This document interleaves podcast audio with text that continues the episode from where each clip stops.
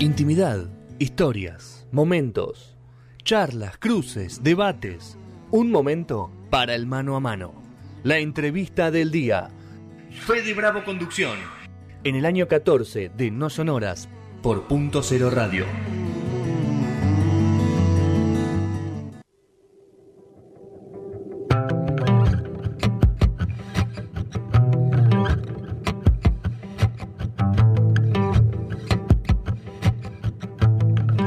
Bueno, segundo bloque de No Sonora, 18.35 de este viernes 3 de diciembre. Ha llegado el momento de la, de la entrevista del día de la fecha. Eh, un lujo que, que para mí darnos un montón de tiempo que quería hablar con Ale. eh, así que bueno, por suerte hoy lo tenemos en la faceta solista, pero igual le vamos a preguntar otras cosas de, de su carrera. Así que Alejandro Kurz, ¿cómo andas, Ale? Federico, Juan, Cami y Gastón te saludan por este lado. ¿Todo bien? Hola, ¿cómo andan? ¿Todo bien? Eh, bueno, un gustazo estar acá charlando con ustedes. Bueno, ¿todo bien? ¿Todo tranquilo? ¿Cómo, cómo manejas la ansiedad de este? Porque venís girando, pero me imagino que esta fechita, por lo que venís armando, por lo que te estás viendo ahí en las redes, tiene un gustito especial. No es por menospreciar las otras show- shows, pero este me parece que tiene otro, otro sentido, otra atmósfera. Sí, sí, la verdad que sí, vengo... La gira en- ese punto fue buena porque me hizo poner la cabeza, viste, ahí en la ruta y en el viaje y, en, bueno, en llevar esta faceta que cuando voy de gira me voy...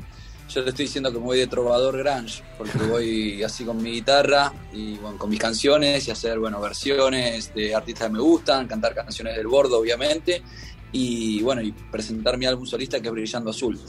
Pero bueno, eh, la fecha de este domingo es la presentación oficial en el Conex. Voy a estar acompañado por los músicos que grabaron. Va a haber una sección de cuerdas. eh, va a ser súper especial. Van a haber algunos invitados. Así que bueno, sí, esta fecha tiene un plus, como decís. Bueno, un poco escuché algunas entrevistas que contaste un poco cómo nacieron las canciones, que fue a partir de todo el aislamiento, lo que pasaste que tuviste internado con, COVID y un montón de cosas más que han pasado en todo este periodo.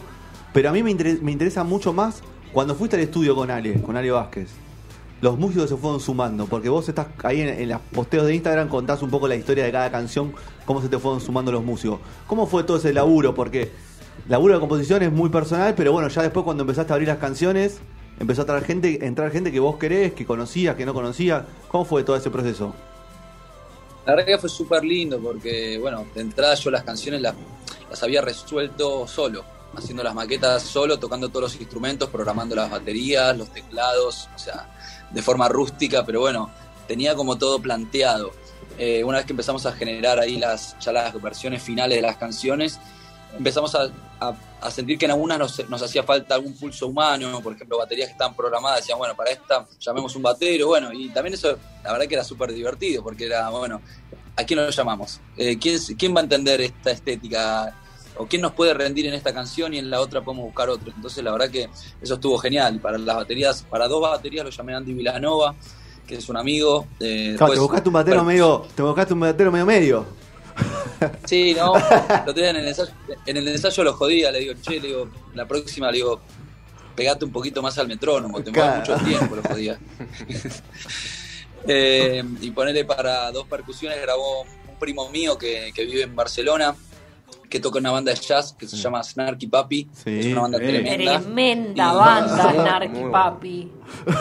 Tremenda. Tremenda. Y bueno, y él, él, él vive en Barcelona y bueno, le mandé las maquetas y, y él las escuchó, después me las devolvió y bueno, fue como dándose esos ping pong con músicos, no sé, para una canción lo llamé a Pepe Céspedes de Versuit y grabó un bajo hermosísimo.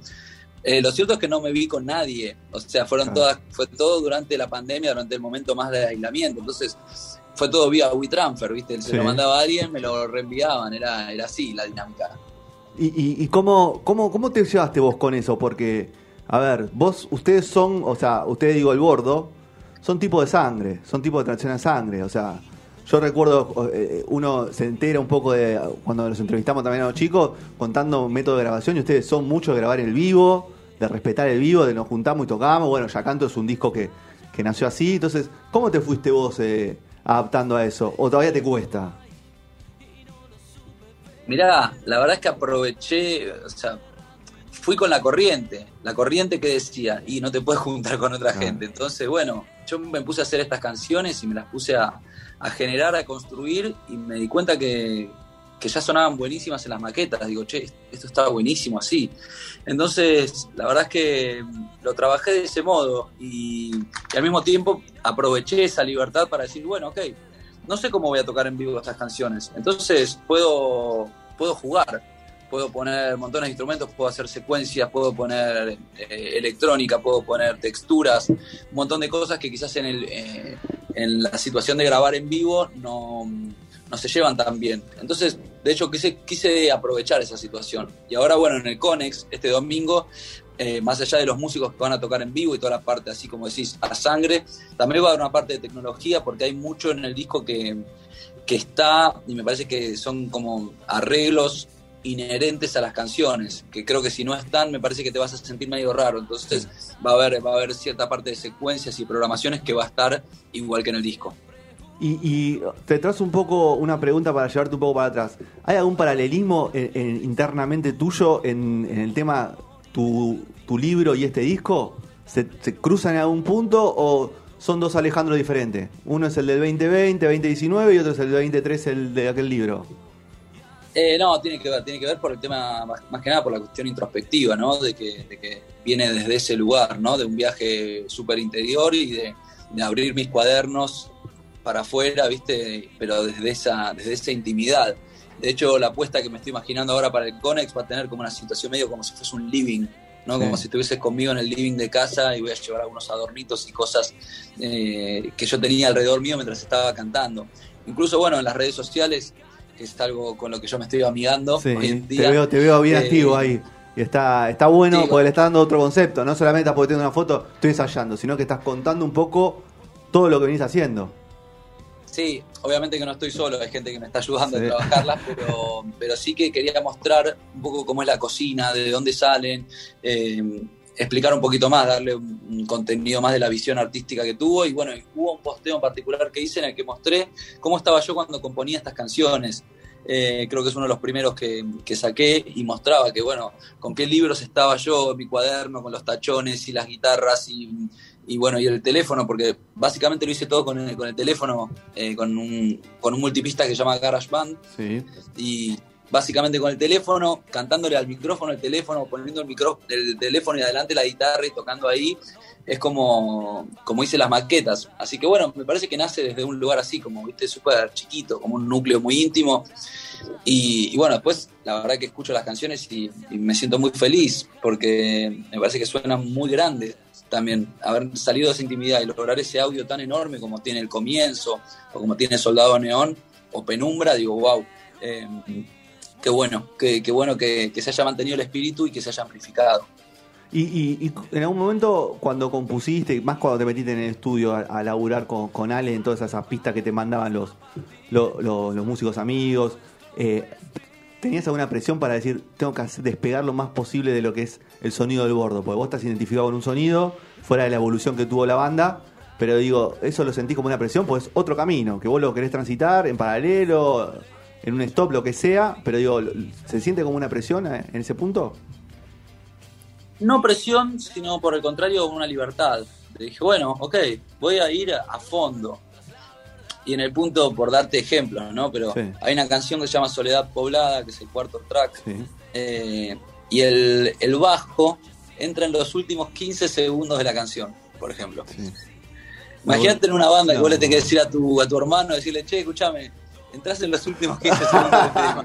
Te mata, El tipo se queda Te mata, canción, Pablo. Viste, que, colgado ahí. Y bueno, acá como que tuve esa libertad de decir, bueno, la canción manda, ¿no? Eh, la canción me va a pedir, lo que me pide yo se lo voy a dar. Y entonces, bueno, me lo tomé como con esa libertad.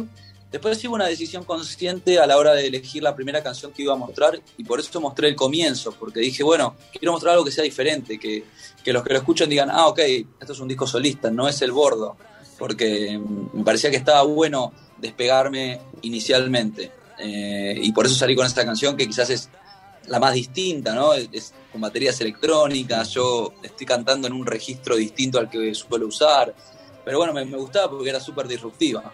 Muy bien, muy bien. ¿Alguna pregunta, chicos? Pues ca- acaparé todo yo, pero capaz que alguno tiene alguna pregunta. me interesa mucho, o sea, lo preguntamos en general en los últimos, por lo menos, dos años, todo lo que conlleva el tema de eh, creativo en pandemia, ¿viste? Hay, mucha, hay muchos artistas que eh, se nutren un montón de salir eh, o de que en los momentos menos esperados, ¿viste? Como que te agarra eh, la lucecita de, de- creación. ¿Qué onda el tema pandémico y, y la creatividad? ¿Cómo, ¿Cómo la viste eso? Eh, la verdad es que al principio no me salía nada, al principio no me salía nada, pero llegué a un punto, bueno, como nos habrá pasado a todos, ¿no? Que atravesamos eh, la pandemia, como, viste, habremos hecho todos medio las mismas, el, el mismo circuito, ¿no? Al principio dijimos, qué bueno, tenemos vacaciones por dos semanas, Mm. eh, aprendamos a hacer pan y hagamos ñoquis y yo aprendí a hacer berenjenas al escabeche, Ah, y toda alegría. Y en un momento de, pará, che, esto está durando demasiado, ¿qué onda? Y, y en mi caso, con el tema de ser músico y, y vivir básicamente de tocar en vivo, se me empezó como a, a complicar la situación, decir, che, esto no sé cuándo termina, todavía ni se hablaba de vacunas. Y la verdad es que a mí lo que me salvó fue la música, porque empecé a hacer música. Naturalmente empecé a compartir tiempo con el instrumento, tocar, tenía una lupera y hacía una repetición de acordes y la dejaba sonando horas y horas.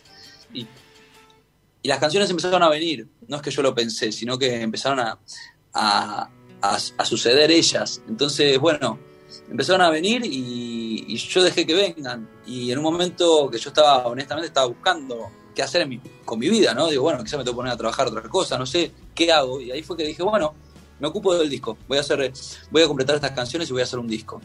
Entonces, la verdad que fue como, como diría el chavo, sin querer queriendo, pero, pero le agradezco, le agradezco a la música eh, haberme ubicado de vuelta en el, en el plano en el que tenía que estar. Y el tema de no poder tocar en vivo, digamos, durante todo ese tiempo, como. O sea, ahora estás con, me imagino, obvio, las super ganas de retomar eh, escenarios y, y encontrarte con tu gente. eh, o sea, no, no, no, te, no te hiciste amigo de, de hacer los streaming de video como un montón de, de bandas o artistas, como que no, no la sentiste por ese lado. Lo hicimos, lo hicimos básicamente porque, porque la banda ya tiene una estructura y hay que, hay que bancar esa estructura. Lo hicimos exclusivamente para eso, le buscamos una vuelta La artística. película como estuvo- Tratamos de, estuvo buena. de hacer nosotros, hicimos una, un streaming que llamó La Serie, y hicimos tres capítulos en el que contábamos la historia de la banda, mechado con un show en vivo que hicimos en la trastienda, entonces bueno, yo escribí el guion, también me ocupé de eso y como que durante un tiempito era bueno, ok, vamos a meterle la energía acá, pero es difícil el streaming, o sea, uno, uno cuando compone una canción, cuando la grabás, la, la pensás tocando para alguien, Claro. es lindo verle la cara a alguien, más allá de que cante o, o que no cante la canción, a veces es tan solo un movimiento de la ceja o un gesto que te asienten con la cabeza, esa respuesta eh, física, eh, esa escucha activa ¿no? que tiene el que te está, el que está frente a vos, eh, afecta un montonazo la música. La verdad que tocar frente a las cámaras, terminar y que no aplaude a nadie, Claro. era medio raro, ¿viste? No sabes para dónde proyectar la energía, tocábamos en círculo, y el que hicimos lo hicimos en círculo, tocando en círculo para mirarnos entre nosotros, porque si no era como, no sé, no, no, no me pareció un formato que, que me parezca súper atractivo y no creo que se repita demasiado. Sí, quizás que en algunos shows en vivo se haga una buena transmisión y eso se lo transmita a la gente que no, no pudo ir o que no es de esa ciudad. Eso está bueno. Claro, pero si no es como mirar un teatro vacío, digamos. Sí, sí, es difícil, es difícil, es muy difícil. Ale, te cambio de tema. Eh, vos sos de nuestra generación, más o menos, ya cercano a los, No estoy a los esa. 40, ¿no? Uy, Ahí estoy estamos, re- estoy re en, lejos. en esa generación. Estoy re lejos. ¿Cómo te lleva con los nuevos, los nuevos artistas? ¿Qué escuchás? ¿Te gusta alguno, alguna de los chicos que están ahora como porque o sea, vos sos un artista que trabaja mucho con, el rock clásico, con el rock, con el grunge, con un montón de géneros que no están en, tiene algunos exponentes, pero no está en, su momento más fuerte. Pero hay un- toda una camada nuestra de nuestro país que está proyectando hacia el mundo y como nunca quizás. Y te pregunto eso porque lo charlamos en el primer bloque y te quería preguntar a vos si vos escuchás a alguien, te- alguno te gusta más, menos. Creo que está buenísimo lo que está pasando y la verdad que es una alegría que la música argentina conquiste nuevos territorios y que marque tendencia. Eso es una alegría total. Después, la música, como cualquier expresión artística, eh, le pertenece al que, a- al que le gusta y al que la quiere, a esa obra de arte. Eh, Y yo siempre lo comparo con los gustos de helado. O sea, hay gente que le gusta el zamballón y gente que le gusta el dulce de leche. Está todo bien, no, no es que uno es mejor que el otro. Dudamos igual de la Eh, gente que le gusta el zamballón, ¿eh? Dudamos de la Bueno. gente que le gusta. Y porque se consuma más uno en un momento no quiere decir que, que sea mejor, más válido, más importante o lo que sea, más relevante. Eh, de, lo, de los nuevos yo trato de escuchar porque me, me parece que está bueno adentrarse y, y tengo curiosidad. Creo que el que, más, el que se acerca más conceptualmente y a nivel sonido a, a lo que a mí me gusta es vos. Me parece que, que la banda en vivo está buenísima, la vi en vivo. Él creo que escribe, escribe de puta madre y, y me parece que, que tiene una propuesta que me lleva quizás a, algo de los 90 más tipo Rage Against the Machine Sí. eh, y él tirando esa data, viste, Eh, la verdad que creo que lo que él hace es quizás lo que a mí me- más me resuena, pero bueno, es, es simplemente una, una opinión, un gusto personal.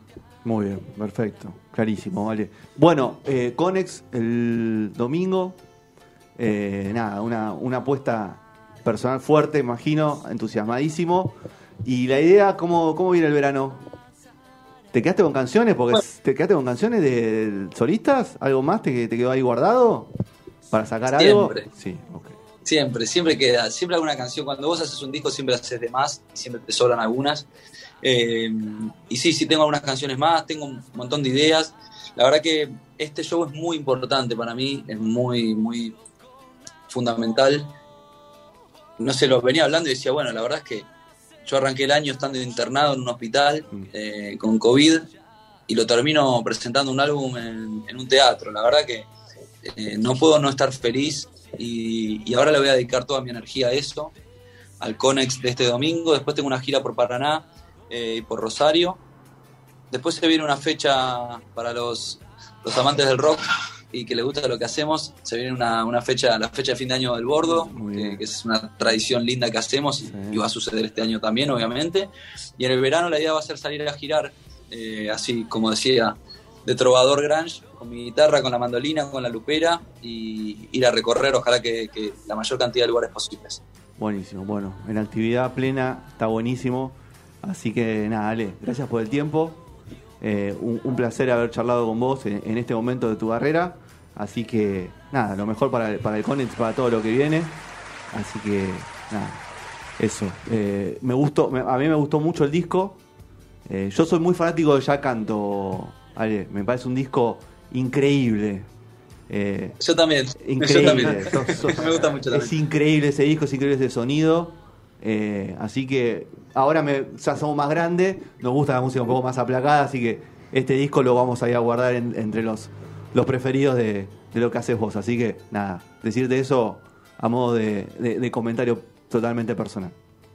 Dale, te agradezco. Bueno, ya que no, no te voy a spoilear nada, pero te aviso que el año que viene se cumplen 15 años de la salida de Chacanto, así que estate preparado. Si lo vas a tocar entero, bueno, listo. pero con butaca no lo puedes tocar entero, no, no es posible, ¿no? Necesita.